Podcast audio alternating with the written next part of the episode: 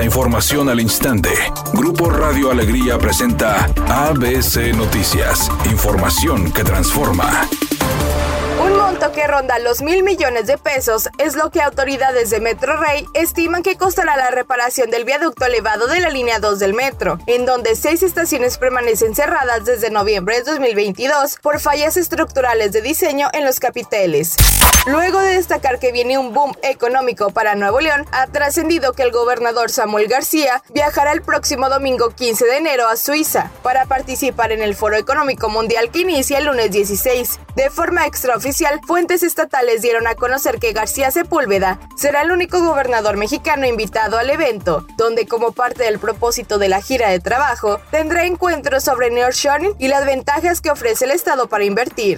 Ante el paso de las fiestas decembrinas, el gobierno de San Pedro busca que los pinos desechados por cientos de familias tengan una segunda vida para tener menos impacto medioambiental. El programa liderado por San Pedro Parques busca recolectar el mayor cúmulo de pinos para triturarlos en una máquina y crear mulch.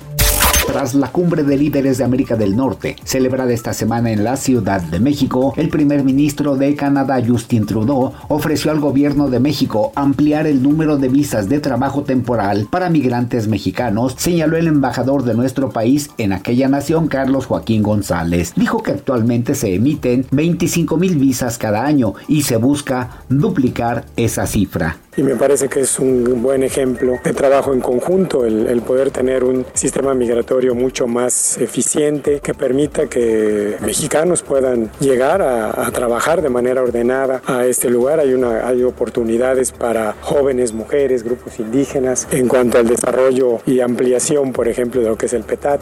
Editorial ABC con Eduardo Garza. No se vaya por la fácil. En redes sociales están ofreciendo licencias de manejar sin y mucha gente está cayendo en el fraude. Y no solo eso, también pueden ir a parar a la cárcel si la autoridad les detecta las licencias falsas. Es delito de falsificación de documentos oficiales. Se conocen casos de jovencitos de entre 18 y 25 años que están siendo procesados porque se les hizo fácil comprar una licencia de manejar por Facebook Cuídese y cuide los suyos. La advertencia, ahí está.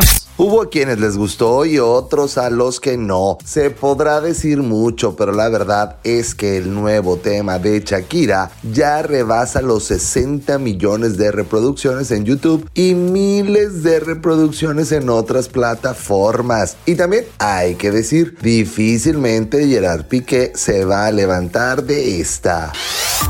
ABC Noticias, información que transforma.